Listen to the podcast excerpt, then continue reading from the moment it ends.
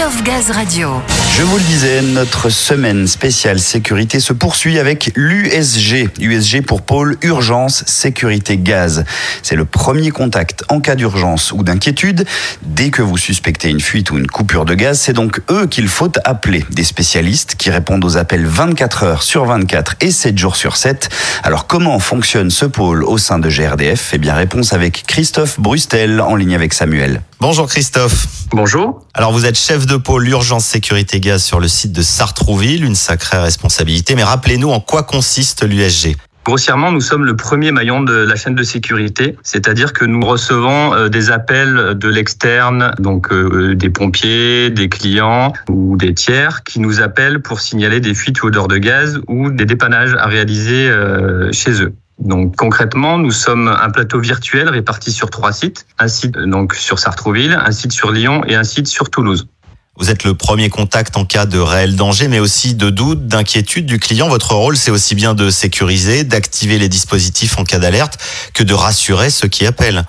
Exactement. En fait, nous avons des processus bien huilés qui permettent de pousser le questionnement auprès des personnes euh, qui nous appellent et qui permettent d'orienter concrètement soit vers une intervention d'un technicien, soit vers la clôture de l'appel en orientant le client vers euh, ou son fournisseur ou euh, Enedis par exemple s'il y a des soucis d'ordre électrique, tout en euh, vérifiant les informations dans notre logiciel, enfin dans nos différents logiciels et afin d'orienter au mieux euh, la décision qui sera prise à la suite de l'appel. Soit on clôture l'appel en hors périmètre, soit nous allons euh, mandater un technicien ou plusieurs techniciens sur le terrain pour intervenir. Le côté relationnel est très important parce que nous avons régulièrement besoin de rassurer des clients qui parfois nous appellent en situation un petit peu perturbée. Dans tous les cas, voilà, on pousse le questionnement pour pouvoir euh, répondre au mieux aux clients et ne pas rater euh, une intervention de sécurité.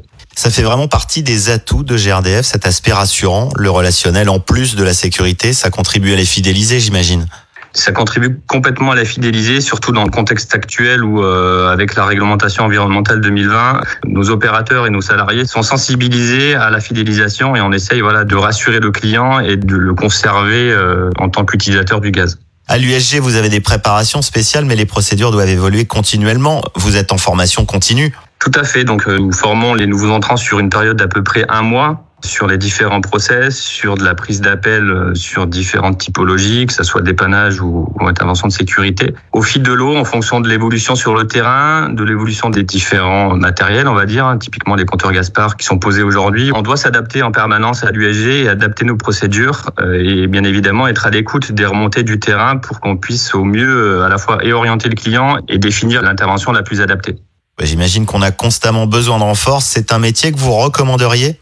Complètement. C'est un métier que je recommande. Euh, Aujourd'hui, j'ai beaucoup d'exemples de salariés qui intègrent l'USG et qui euh, évoluent vers des parcours professionnels dans d'autres entités. En fait, comme nous sommes en relation avec beaucoup d'autres services au sein de GRDF, que ce soit la GNRC, les AI, les BEX, les APPI, ça permet d'avoir une très bonne vision des différentes entités et euh, de construire des parcours professionnels. En tout cas, voilà, c'est une très bonne porte d'entrée pour GRDF.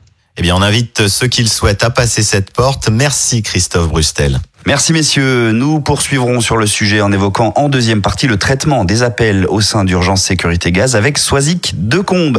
Soisic, vous êtes d'ailleurs déjà en ligne avec nous. 12 euphémismes, puisque son rôle c'est justement de nous répondre en cas d'urgence, de réaliser un diagnostic et d'enclencher une intervention rapide si besoin. Alors on retourne tout de suite du côté de l'USG avec toi Samuel. Oui Ludo, nous sommes bien là. Soisic Decombe, je rappelle que vous êtes coordonnateur appel urgence sécurité chez GRDF. Tout à fait. On va donc aborder ensemble les différents types d'appels réceptionnés au sein de votre service. Alors tout d'abord, tout le monde peut vous appeler en cas d'urgence.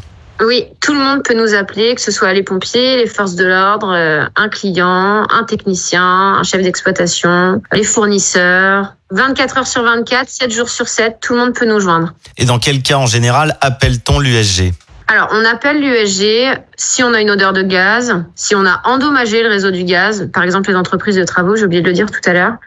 On appelle aussi euh, notre service quand on n'a pas de gaz, qu'on comprend pas ce qui se passe à notre domicile. Et donc après, à nous d'orienter en fonction euh, de la typologie d'appel. Oui, justement, il y a plusieurs options possibles en fonction de la nature de l'appel. Tout à fait. Donc on a un serveur vocal interactif. Le client rentre son code postal et en fonction, il tombe directement sur la file urgence. S'il a une fuite ou une odeur de gaz, si c'est tout autre problème, euh, il peut tomber sur la file dépannage. Et si encore c'est un souci de contrat, on le réoriente directement vers son fournisseur.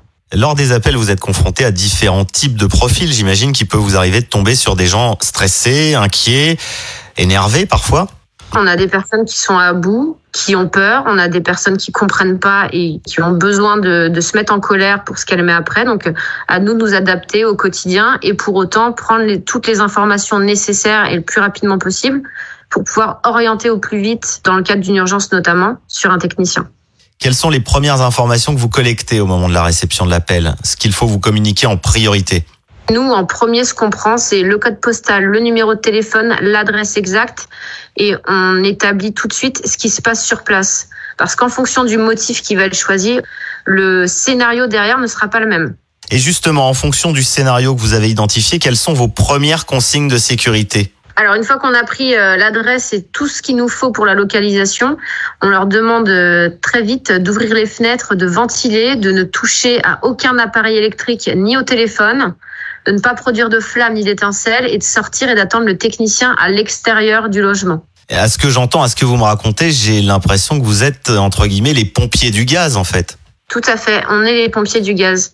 Vous me parliez tout à l'heure des personnes au bout du fil qui peuvent être effrayées, inquiètes ou sur les nerfs. Il faut conserver son sang-froid dans ces cas-là. Ça fait partie des situations sur lesquelles vous êtes formé à l'USG alors, on est formé quand on arrive à l'USG. Oui, on est formé. Après, euh, à nous de nous adapter, de rester humain et surtout de se mettre à la place de la personne qui nous appelle et euh, de se dire, euh, bah, si on était à sa place, comment on réagirait? Comment on serait? Et euh, à nous d'être professionnels et de faire au mieux pour le client parce que ça pourrait être nos parents, ça pourrait être nos frères, nos sœurs, notre famille. Donc oui, à nous d'être professionnels. Voilà, professionnel et humain, je pense que c'est ce qui restera. Vous avez magnifiquement résumé l'USG. Merci Soisic de Combe. Merci. Merci pour cette présentation très complète du premier maillon de la chaîne de sécurité chez GRDF, l'USG. We Love Gaz Radio.